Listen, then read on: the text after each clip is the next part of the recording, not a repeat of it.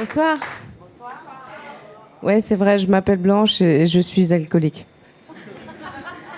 C'est bizarre, d'habitude les gens me répondent euh, Bonsoir Blanche.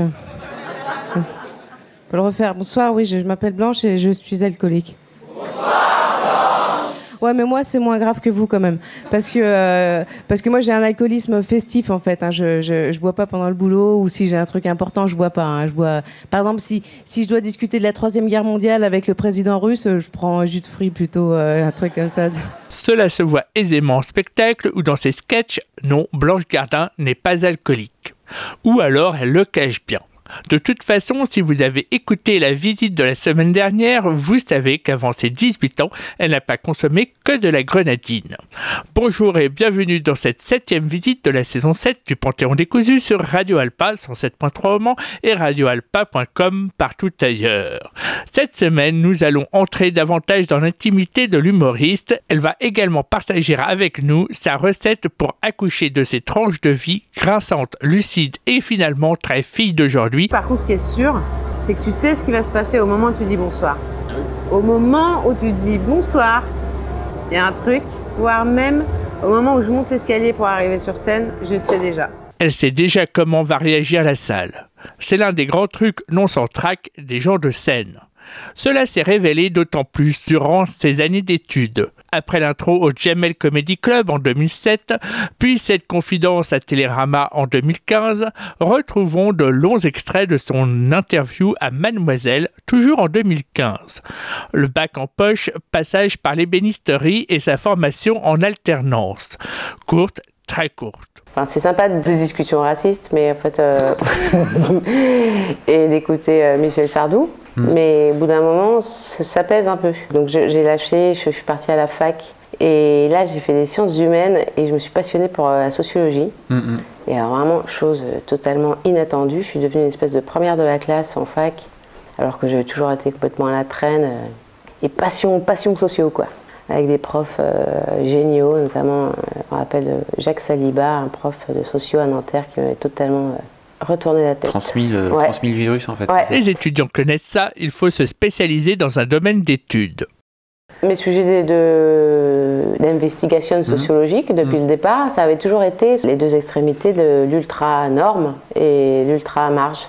D'accord. Et du coup, euh, voilà, il se trouve que j'ai été intéressée à un moment par euh, la culture policière, l'intégration de la culture policière et mon prof de socio m'avait dit tu n'arriveras jamais à étudier la, police euh, si tu l'étudies pas de l'intérieur, parce que c'est une institution trop fermée, etc., sur elle-même. J'ai pas passé le concours de gardien, je suis rentrée en tant qu'adjointe de sécurité, parce qu'il recrutait beaucoup d'adjoints de sécurité. Je suis restée bah, trois mois en internat, puis après je suis restée, je crois, trois, quatre mois euh, en service. Donc j'ai fait la circulation au Sénat, j'ai fait euh, la circulation dans, dans, pas mal d'endroits.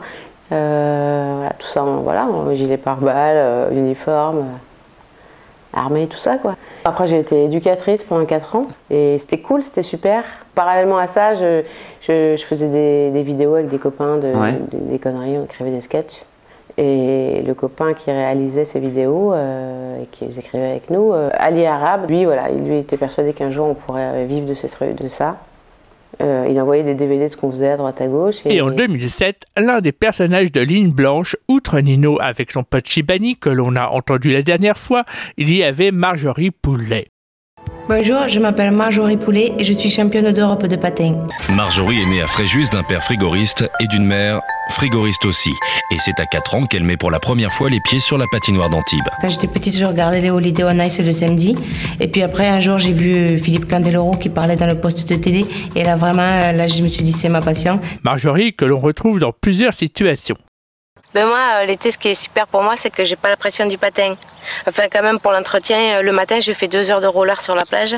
Je peux te dire que le roller euh, sur le sable, ça fait des mollets. Mademoiselle ben, à partir du moment où on s'est lancé dans le Jamel Comedy Club, moi j'ai découvert le stand-up, je ne connaissais absolument pas avant.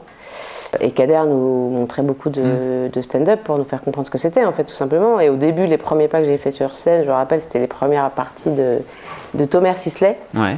Moi, j'avais proposé un truc à Kader qui était très euh, one woman show en fait, parce que je savais pas ce que c'était que le stand-up. C'est quelque chose qui n'existait pas dans, dans, mon esprit du tout, quoi. Et dans l'esprit de beaucoup de gens encore en France d'ailleurs, ah à cette époque-là. Mm. Et donc là, j'ai découvert ce que c'était par le biais des, de DVD, de trucs. Et j'ai été fascinée, quoi. Ça va? Les bebons du premier rang, ça va? Et sur des bebons au premier rang, hein, je sais pas pourquoi, c'est... Est-ce que c'est bien d'être une bebon dans la vie?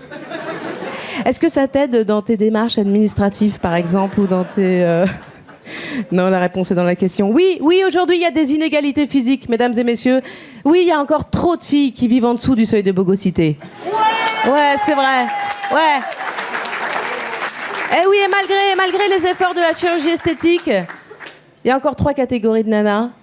Il y a les moches, il y a les bebons. Et il y a les meufs qui se prennent pour des bebons. Alors, le Jamel Comedy Club en 2007. Je sais pas pourquoi j'ai fait ça, mais d'ailleurs après le Jamel Comedy Club, j'ai fait une pause de 5 ans quasiment. C'est sur, ça a été surtout traumatisant. ah bon? Plus qu'agréable. À ce point-là? Ah bah oui, oui, oui. Il m'a fallu des années, des années pour dépasser le truc traumatisant de la scène, quoi. Et encore, je l'ai pas du tout dépassé, je dis ça, mais parce que c'est traumatisant d'être seul sur une scène, euh, raconter des blagues. C'est quand même une espèce de saut dans le vide euh, d'être seul sur une scène et de oui, un truc très maso là-dedans. Hein. Ouais, il y, bah, y, a un truc maso et d'adrénaline aussi, euh, de sortie de spectacle. Même si tu prends pas de plaisir sur scène et que tu es traumatisé, que tu as envie de mourir avant d'y aller, il y a ce truc de quand tu as réussi à faire comprendre ce que tu voulais mm. faire comprendre aux gens, que le truc est passé, que tu as vécu un vrai moment avec eux, tu as une salle pleine, tu sors et il y a un truc, il y a une sécrétion de quelque chose, je sais pas ce que c'est, mais après. Après. Pas pendant. Non, non, pendant, jamais. Très tendu, très très tendu. Jamais vraiment. Non, non, il y a une tension. Euh... Moi aussi, il y a des micro-moments, quoi. Il est trop concentré pendant. C'est à la fin de la journée, quand tu arrêtes le truc, que tu dis Ah putain, j'ai bien bossé quand même aujourd'hui, et que tu que as une espèce de sentiment de satisfaction. C'est pas pendant le truc que tu le fais, pendant le truc, tu es concentré de toute façon. Que vous a appris Jamel Dans le format interview de Télérama, l'invité doit répondre aux questions inscrites sur des bouts de papier qu'il découvre au fur et à mesure. Bah, qu'on était là pour s'amuser quand même. J'ai pas compris tout de suite euh, l'idée qu'on était là pour s'amuser quand même. J'avais envie de faire ce métier, mais euh, ça me traumatisait quand même vraiment beaucoup. Ouais, je pense que c'est lui qui m'a fait comprendre qu'il y avait un, un, vrai échange de, conneries à faire avec le public et que voilà, du coup, ça permettait quand même vachement plus de souplesse dans, dans ce que j'imaginais être. Euh, euh, l'exercice du stand-up. Et puis, il y a un mentor à distance, un illustre du stand-up new-yorkais. Par contre, c'est sûr que moi, si Louis C.K. n'avait pas existé, je pense que je ne serais pas remonté sur scène. Ouais, ouais. C'est lui qui m'a permis de, de, penser que ce que j'avais envie de raconter trouverait un public à un moment, quoi. Le, gars parle de sa. C'est que tiré de sa vraie vie, en fait. Ouais. Et il en tire énormément d'anecdotes qui finit par transformer limite en, enfin, en mantra, en fait. Ouais. oui, oui, c'est ça, ouais. Il y a vraiment de ça, en fait, chez toi, dans ton spectacle. Ah bah, euh, bah, écoute, je dis encore une fois, c'est un super compliment. Euh, je vis pour Louis C.K. en fait. Je pense même pas être une femme, une fan de Louis C.K. Je pense, euh, je pense être amoureuse de lui profondément. C'est compliqué. J'ai l'impression d'être avec lui même, de vivre avec lui. J'ai l'impression ah que c'est, ouais. tu l'as déjà rencontré ou pas encore? Non, non, non. Tu comptes le faire? Ouais, il y a intérêt, ouais. Je, ouais, je, ouais. Il faut, ouais. Ce qui fait que Molière 2019 sont du Huffington Post. Le premier a foutu ma vie en l'air. J'ai hâte de voir ce que celui-là va faire. Et oui, non, quand même, il s'était passé quelque chose un peu magique l'année dernière quand je, quand je l'ai reçu, parce que j'ai pu remercier Louis Siquet pour l'inspiration, et ça lui est revenu aux oreilles, et du coup, on s'est rencontrés, et grâce à ça, je l'ai pécho. et du coup, du coup, cette année, ça me tenait vraiment à cœur de, de remercier Bradley Cooper, euh, parce que vraiment, son travail m'a vraiment euh, beaucoup, beaucoup inspiré. Et pourtant, au début. ah non, non, moi je me sentais pas du tout légitime, pas du tout, pas du tout. Parce que j'avais le sentiment de rien avoir à apporter aux gens euh, en termes de, oui, de partage d'expérience, de propos, quoi. De propos. Euh. parce que le stand-up, c'est ce truc-là. Ça aurait été du, du sketch, du one-woman show. Mm. Peut-être que j'aurais pu enchaîner dessus parce que j'avais bien conscience que je, que je pouvais faire marrer. Mm. Mais ce format du stand-up, qu'il soit léger ou pas, en tout cas, enfin, je dirais qu'il y a quand même quelque chose. Euh, c'est une personne qui parle quand même avec euh, son expérience, sa vie, sa façon de voir et tout. Et à l'époque, je me sentais pas du tout, du tout suffisamment, suffisamment d'expérience de la vie pour pouvoir en parler.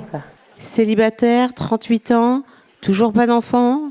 Tic-tac, tic-tac, les jeux sont faits un petit peu. Hein. Je sens que c'est toutes mes copines ont deux, voire trois gamins maintenant, ça y est.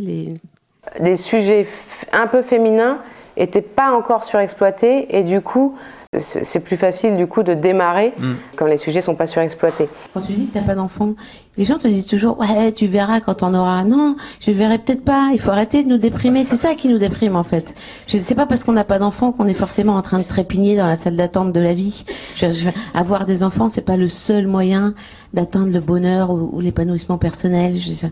déjà parce que on est entre adultes, on le sait, le bonheur ça n'existe pas. Hein. Euh, et même, même si ça existait, genre, les philosophes se seraient pas fait chier depuis 2000 ans pour un truc qui, en fait, est simplement accessible avec un coup de bite. Je ne pense pas. Enfin, je veux dire, euh, non.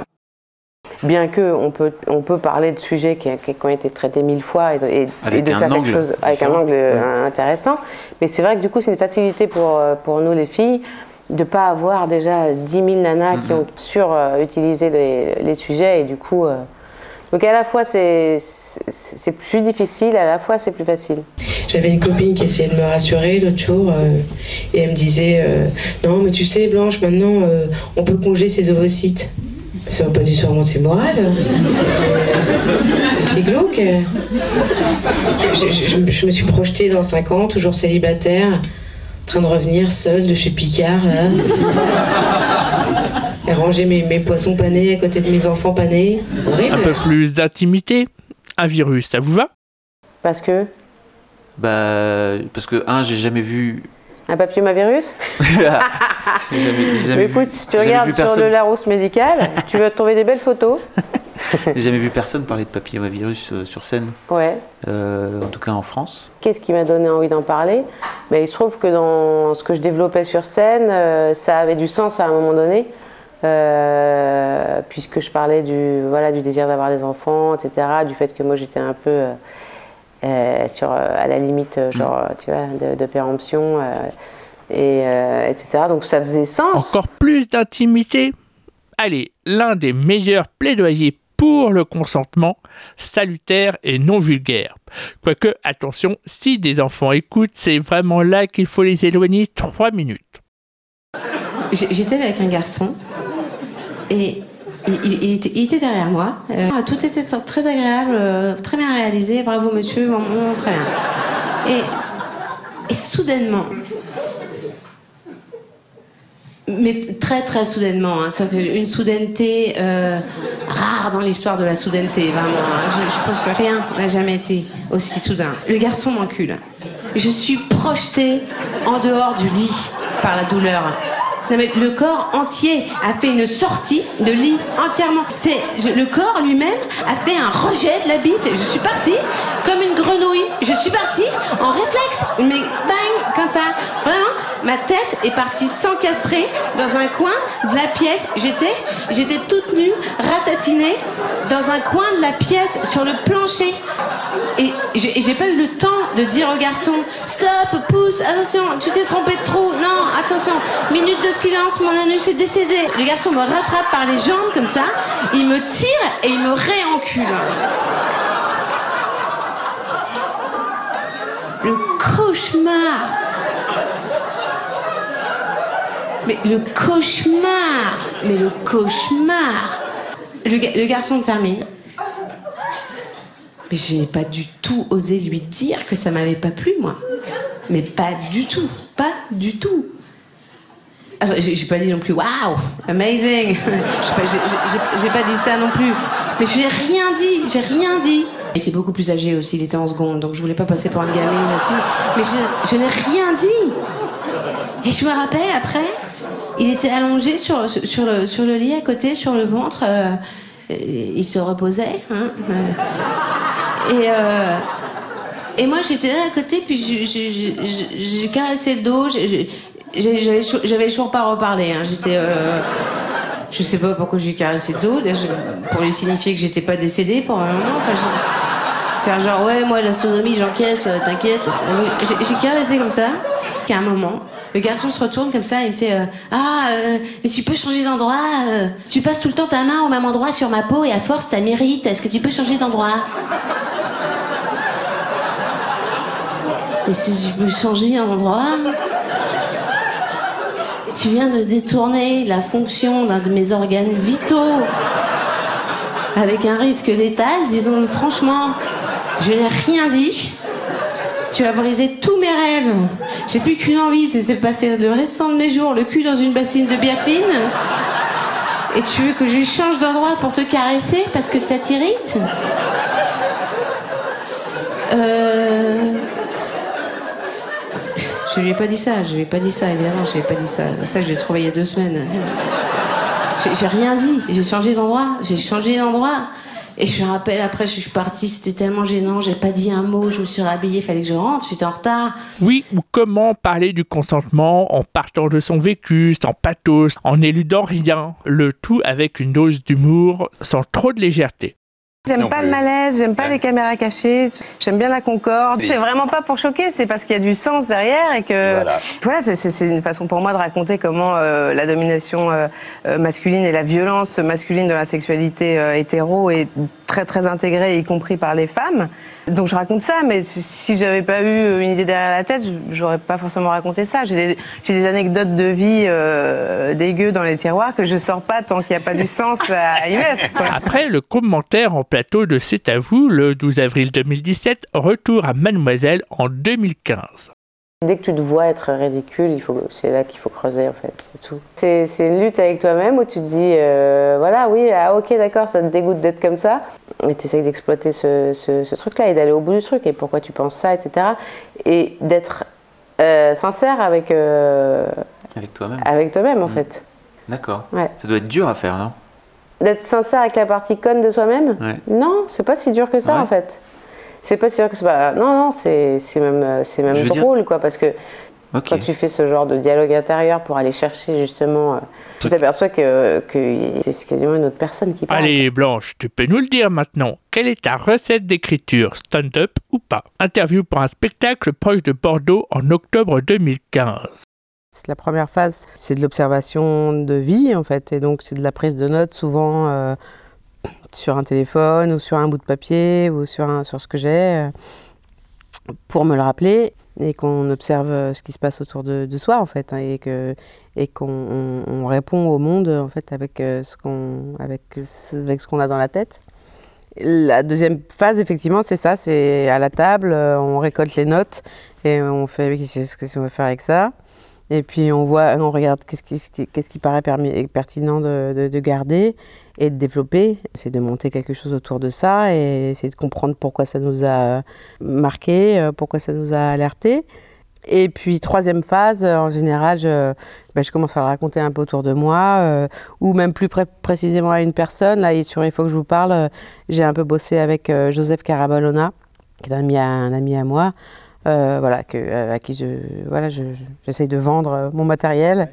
Et là, ouais, c'est une sorte de phase test et qui est qui est importante à faire aussi avec quelqu'un qui, qui, qui, sait rebondir, qui a un vrai point de vue et qui, a un peu le même humour que, que toi. C'est important parce que du coup, parce que c'est quand même une singularité que tu amènes sur scène. C'est pas, enfin, l'humour, y a pas, ça n'existe pas l'humour. Hein, c'est, c'est, un sens, c'est un sens singulier d'humour qui arrive sur scène. Donc c'est important que cette troisième phase soit faite avec quelqu'un qui, a un peu le même que toi pour rester dans, dans, ce ton-là. Et du coup, voilà, il y a échange, euh, il y a besoin aussi de cette transition-là, de cette première médiatisation pour arriver après euh, à, la, scène, quoi, la scène devant euh, plus de 10 personnes, 20, 30, 40, 100, où là, c'est compliqué de tester devant voilà je, je, le fais des fois d'ailleurs c'est très, très marrant parce que c'est la sensation d'un saut élastique mais mais on ne peut pas le faire sur un spectacle entier, par exemple. Par trois fois au moins, Blanche Gardin a abordé en sketch les SDF, jusqu'à reprocher à notre actuel président de n'avoir pas aligné les actes avec ses mantras de campagne où figurait notamment le fameux Plus personne ne dormira dehors à la fin de l'année. Six ans plus tard, on peut raisonnablement affirmer que la situation a sensiblement empiré. Qu'est alors devenu Nico, l'ami de Blanche, ici en janvier 2022 On va passer voir un Nico qui a un copain, enfin un copain, une personne euh, sans domicile que, dont je m'occupe euh, quand, quand j'ai un moment. Et je sais qu'il voilà, il est là. Je peux pas faire comme si euh, ils n'existaient pas, comme la majorité des gens. C'est un truc que j'ai jamais réussi à faire. Comment ça va? Bah écoute, ça va doucement. hein. Ouais, il a pas fait trop froid là? Un peu, mais bon. Je me suis fait virer du parking, donc du coup. euh, Tu t'es fait virer du parking, donc du coup, c'est la merde. Ah, Ouais, le parking c'est- où c'est t'étais euh, dans le parking, 20 e. Exactement, ouais. Ok, Voilà. C'est un peu la galère, mais bon, sinon, ça se passe. hein. ouais. Tu connais les lois de l'attraction? C'est un truc. euh, Un petit peu, mais sans plus. C'est le truc de dire en gros, si tu veux, euh, plus tu penses qu'il va t'arriver des choses positives et plus il t'arrive vraiment des choses positives, tu vois. C'est vraiment un truc, il faut que tu te concentres, que tu mettes ton attention sur euh, le, le- le fait que tu es sûr que ce qui va t'arriver, ça va être positif.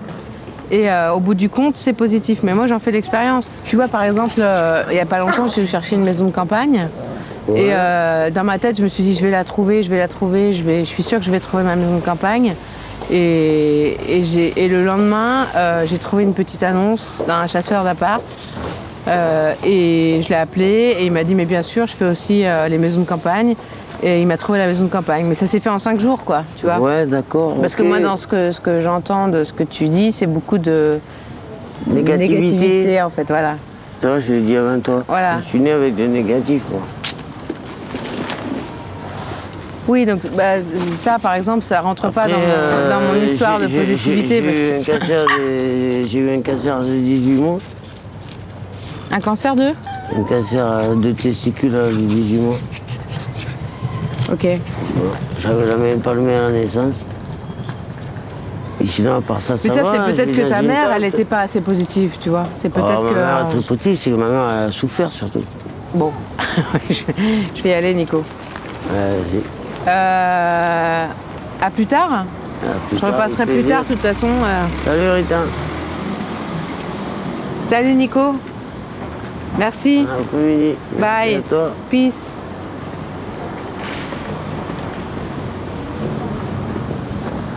C'est pas facile de leur faire comprendre euh, qu'ils entretiennent de la négativité, tu vois.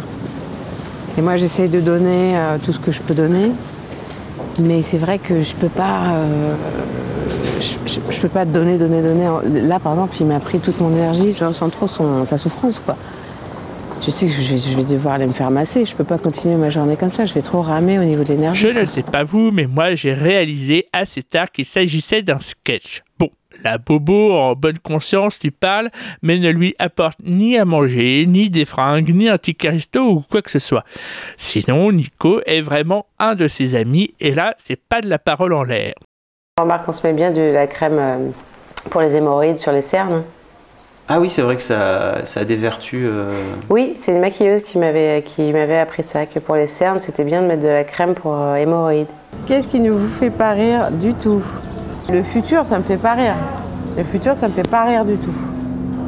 Le futur m'an- m'an- m'angoisse euh, un maximum parce que je, je sens bien qu'on est vraiment en train de prendre le mauvais chemin, vraiment. Je vais vous dire, l'engagement, il est tout à fait normal. Parce que moi, comme je dis toujours, l'écologie, ça commence à devenir vraiment un sérieux problème euh, au niveau de la nature. Et je vais vous dire un truc, Blanche. euh, je pense qu'à force d'oublier la nature, un jour, c'est elle, c'est la nature qui va nous oublier. Merci Marjorie. Blanche reste engagée vraiment. Et elle le fait savoir. Ainsi, en avril dernier, le Parisien retranscrivait son message à... Bref, lol qui rime à ça. Très très cher Monsieur Bezos, je suis au regret de devoir refuser votre invitation à participer à la prochaine saison du jeu LOL qui sort, diffusé sur votre plateforme d'Amazon. Ce jour-là, j'ai dentiste. Il se trouve aussi que je serai gêné aux entournures, pour ne pas dire que ça me ferait carrément mal au cul, d'être payé 200 000 euros pour une journée de travail quand l'association caritative de mon choix remporterait, elle, 50 000 euros, c'est-à-dire 4 fois moins, et encore seulement si je gagne. Ça me gêne de toucher pour 8 heures de travail cette somme affolante de la part d'une entreprise qui ne paye pas ses impôts en France et qui utilise la main-d'œuvre des camps de concentration ouïghours. D'autre part, en tant qu'actrice et auteur de films, je caresse le rêve un peu fou que mes futurs projets puissent sortir dans une salle de cinéma. Je n'ai pas envie que dans 10 ans, plus personne n'aille au cinéma et qu'on soit tous en train de mater des séries sur le canapé en se faisant livrer des burgers par des sans-papiers qui pédalent sous la Pour tout ça, merci Blanche. Vivement te revoir en scène au cinéma avec de vrais bons rôles, ça manque. Sinon, vous pouvez retrouver tous les podcasts du Panthéon des Cousus en écoute libre sur le site radioalpa.com et toutes les plateformes de réécoute. Mais nous n'y quittons pas sans musique et sans une chanson d'Anaïs, je sais pas, de 2009, où apparaît Blanche Gardin. Une fille téléphone à sa meilleure pote alors qu'elle se fait cambrioler tout, mais vraiment tout. Bonne semaine à toutes et tous à l'écoute de Radio Alpa et d'ici là, comme toujours, il n'y a pas de consentement inutile. T'as compris? Voilà, je, voulais, je, voulais remercier tous les humoristes aussi qui, euh, qui, étaient nommés ce soir et tous les hum, humoristes en général aussi parce que vraiment euh, dans cette époque sinistre, euh, je vous assure que la tâche qui nous incombe de faire rire s'apparente beaucoup plus à de la médecine d'urgence que du divertissement. Merci à eux, bravo. Bravo pour leur force et leur courage, je, le pense vraiment. Vive l'humour, merci, à l'année prochaine.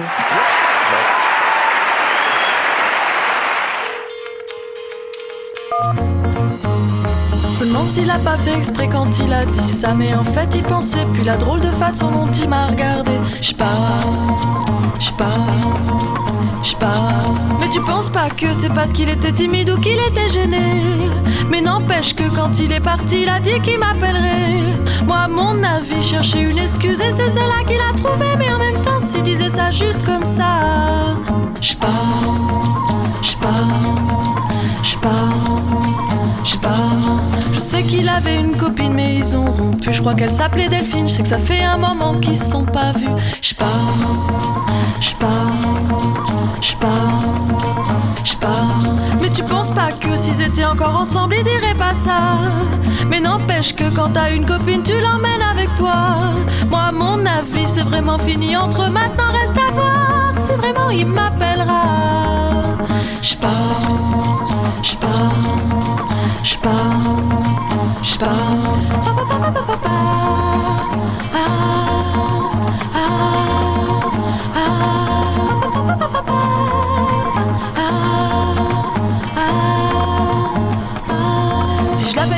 je suis à fond c'est un peu vrai, mais bon, faut pas trop qu'il le sache. Puis à tous les coups, je me connais, je vais me rater, bafouiller, il va me prendre pour une tâche. J'pars, j'pars, j'pars, j'pars. Mais tu penses pas que si vraiment je lui plais, il a qu'à m'appeler. Mais n'empêche que si je lui fais de l'effet aussi, faut que je me méfie. Moi, mon avis, prends trop de chou Tu te prends trop de chou Tu te prends trop de chou Tu te prends trop de chou Chou chéri, chou chéri, chou chéri, chou chéri. Tu te prends trop de chou Tu te prends trop de chou Tu te prends trop de chou Tu te prends trop de chou En plus, moi j'ai lu quelque part récemment qu'une bonne rigolade ça équivaut à un gros steak. Donc, euh, je sais pas pourquoi on nous balance ce genre d'infos. Hein. C'est vrai que c'est pas. Ça explique peut-être pourquoi les végétariens font toujours la gueule, mais bah,